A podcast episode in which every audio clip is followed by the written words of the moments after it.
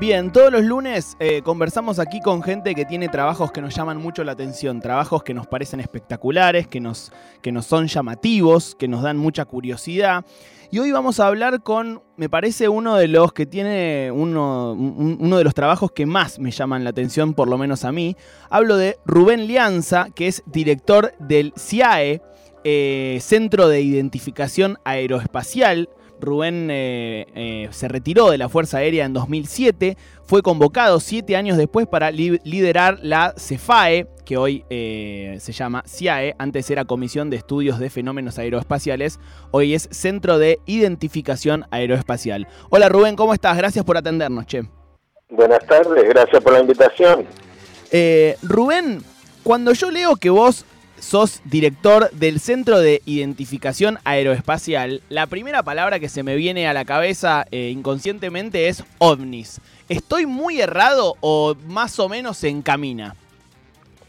Sí, eh, nuestra misión principal es identificar, digamos, todos los elementos o actividades que ocurren del horizonte hacia arriba, por decirlo así, ¿no? especialmente nos hemos eh, hecho más fuertes en la especialidad de desde el horizonte hacia arriba. Bien. Entonces, eh, eh, normalmente las fuerzas aéreas, ustedes saben muy bien, tienen lo que se llama aerofotografía, lo que hacemos con los Learjet en la base de Paraná, la segunda brigada aérea.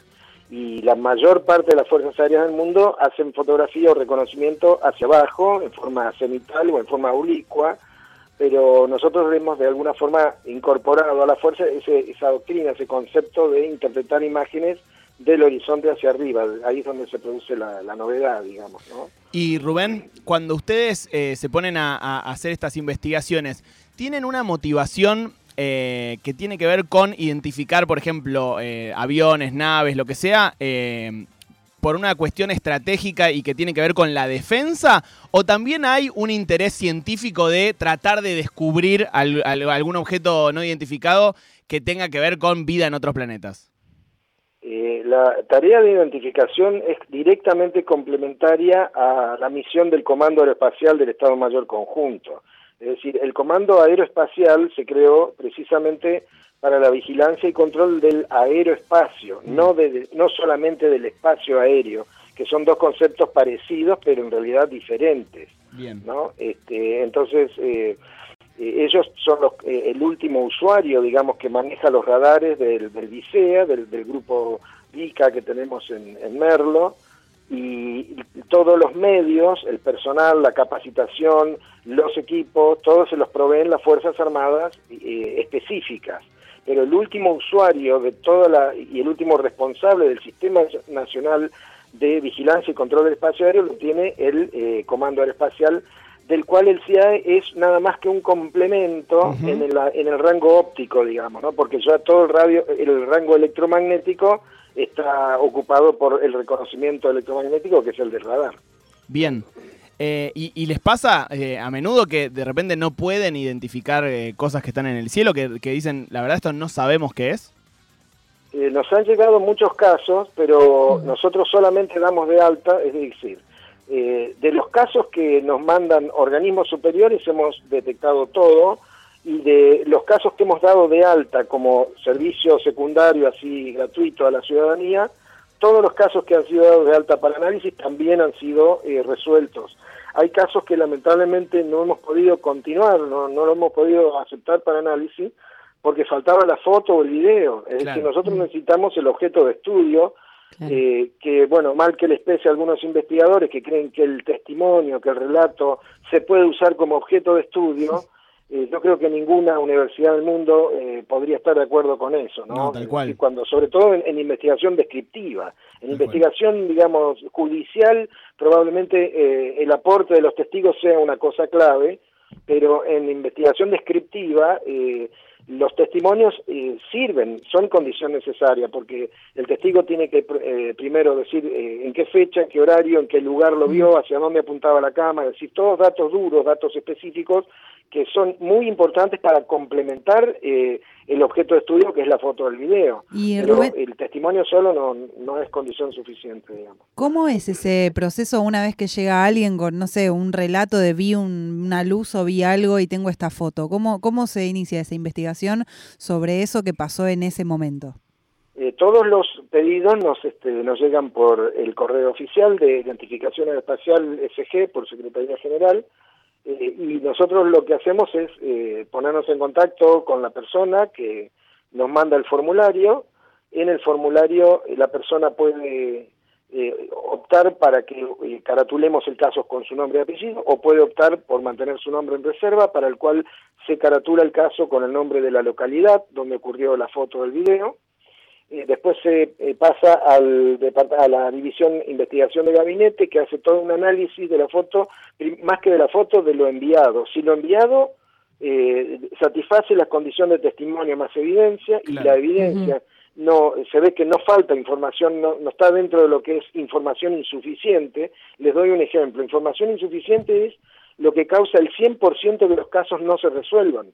No es que los casos no se resuelven, al contrario de lo que cree la gente, porque el objeto tiene un el intrínseco elevado, alto el nivel de extrañeza, por decirlo así. No es así siempre cuando no se resuelve un caso es por falta de información. Nosotros tenemos falta de información, que hasta puede ser píxeles insuficientes, porque nos mandan una foto de WhatsApp con 84K, y no sirve para pasarlas por nuestro software de análisis. Mm, tiene muy pocos píxeles cubriendo el objeto y no hay software en el mundo que pueda resolver la imagen borrosa, digamos, que está dentro del, del trazo borroso, nosotros podemos llegar a resolver la imagen nítida pero tiene que tener un mínimo de resolución la foto para que pueda ser eh, resuelta esa imagen, ¿verdad? Rubén. Entonces, en base a lo que se ve, para terminarte de contestar la pregunta, eh, se esboza una primera hipótesis.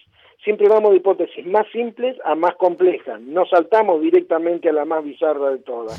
y a partir de allí, si eh, todos los elementos convergen a sustentar una hipótesis plausible, se concluye eh, cuál podría ser la causa del objeto que apareció en la foto o en el video. Está, está clarísimo. Eh, hay algunas zonas, pienso, no sé, la zona del Uritorco, ¿no? En donde mucha gente va directamente a, como hacer avistajes o lo que sea. Quería preguntarte si desde, si desde el CIAE se han propuesto, no sé, hacer algún estudio de por qué tanta gente dice que ve cosas ahí, si hay alguna explicación que, que diga, no, pasan unos satélites, ta, ta, ta, o si eh, por ahora han sido solo testimonios, si es su gestión de la gente que va.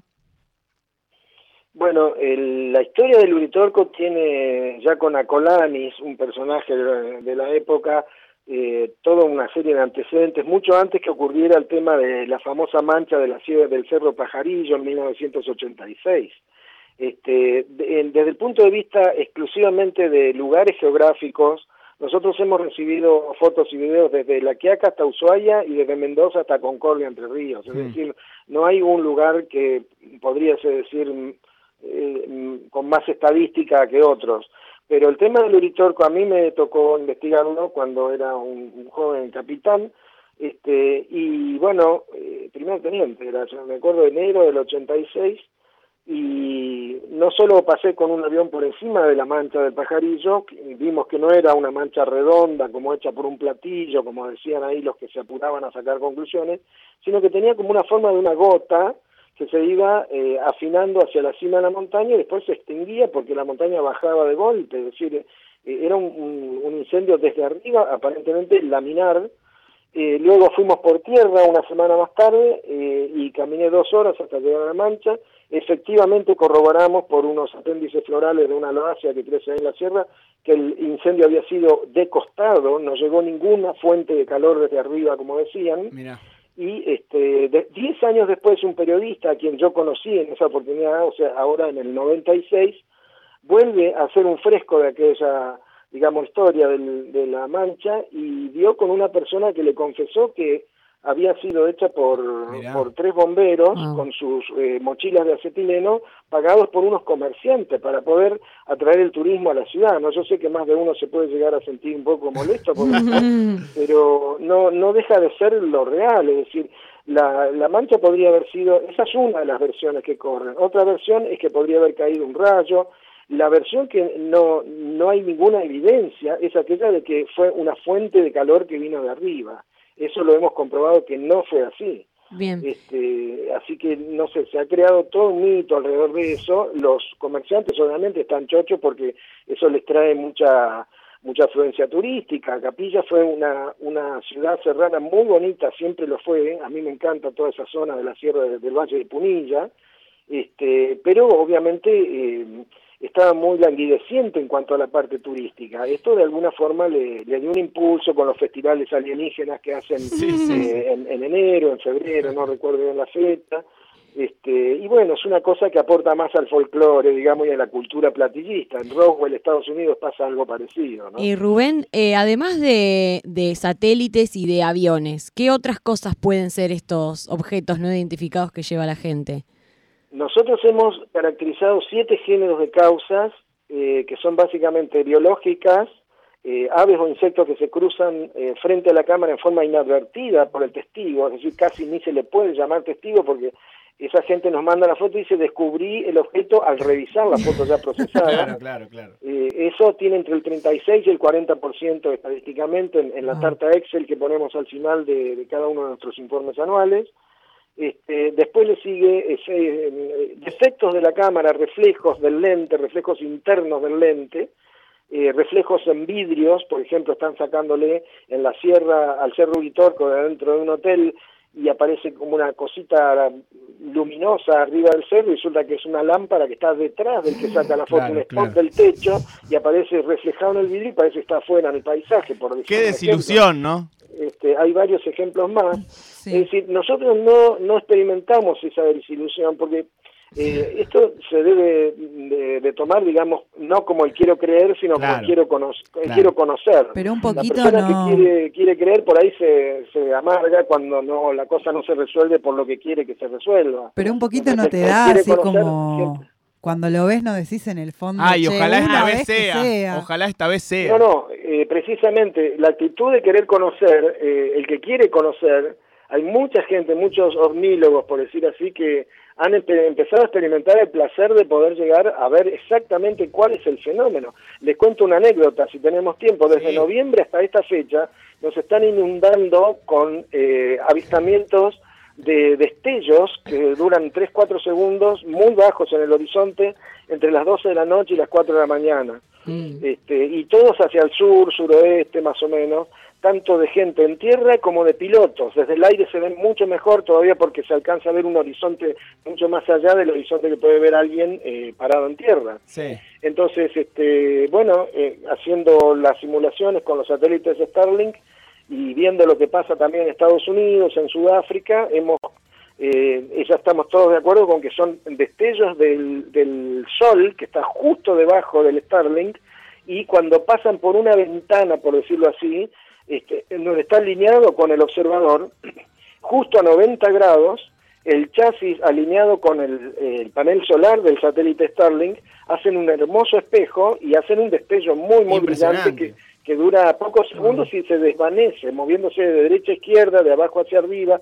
Es lo mismo que si tuvieras un acuario lleno de pececitos plateados, pero la luz de la habitación apagada, el acuario apagado, y lo alumbras con una linterna de esa con el haz muy, eh, muy finito, y cada vez que pasa uno o dos peces en distintas direcciones se, va a iluminar, ¿no es cierto? Es un efecto muy parecido, pero no obedecen a ninguna causa extraordinaria, excepto el sol que los ilumina desde abajo. Rubén, te hago, te hago la, una de las últimas. Eh, salió en, en, los medios eh, de, que, marcan la agenda en la Argentina que vino uno de los representantes más importantes de la NASA a eh, reunirse con Daniel Filmus y con Alberto Fernández, si, si, si, no me equivoco, y dijeron que cerca de, como dentro de un mes, que se está por cumplir esa fecha, iban a publicar un informe de la NASA sobre la actividad en la Argentina, bla, bla, bla.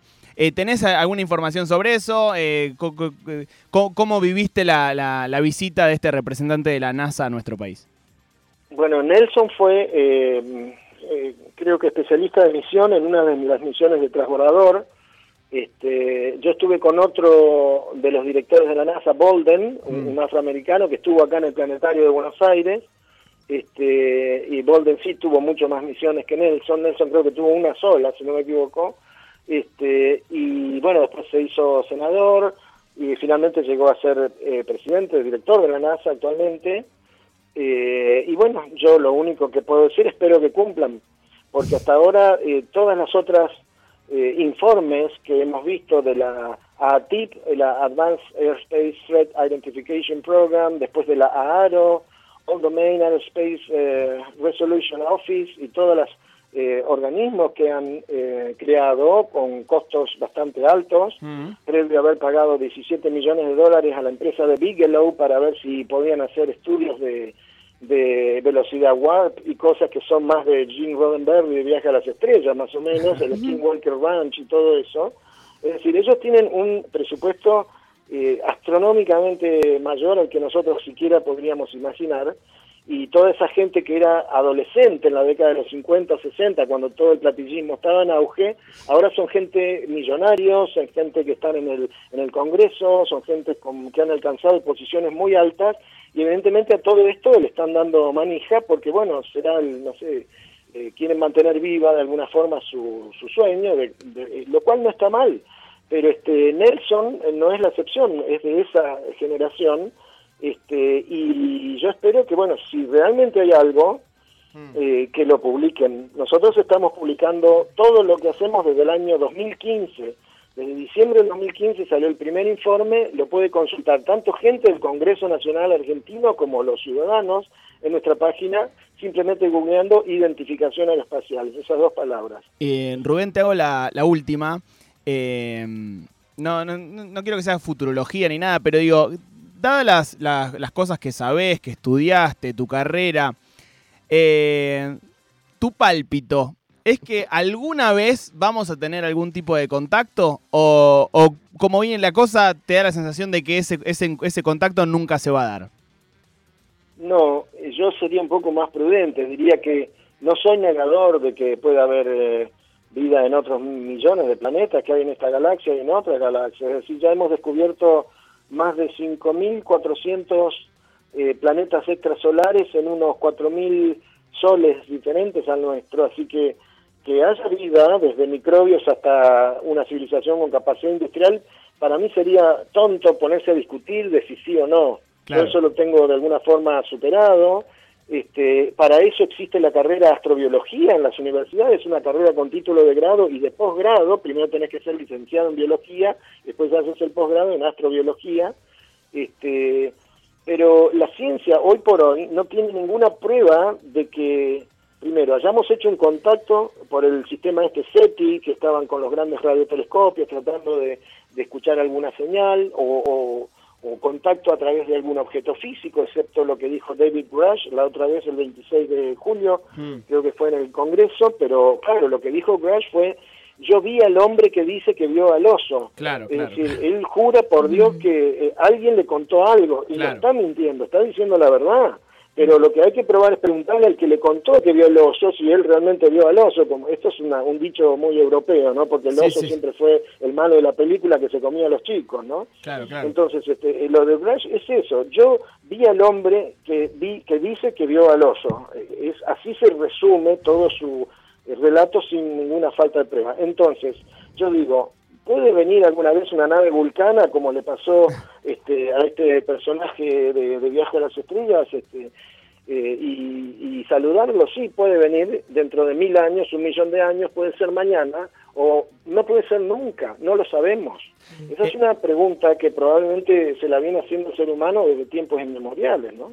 Rubén Lianza, director del Centro de Identificación Aeroespacial. Antes de despedirte te voy a hacer el Kiniching, que es un sistema que tenemos aquí, que es una mezcla entre la quiniela y el I Ching.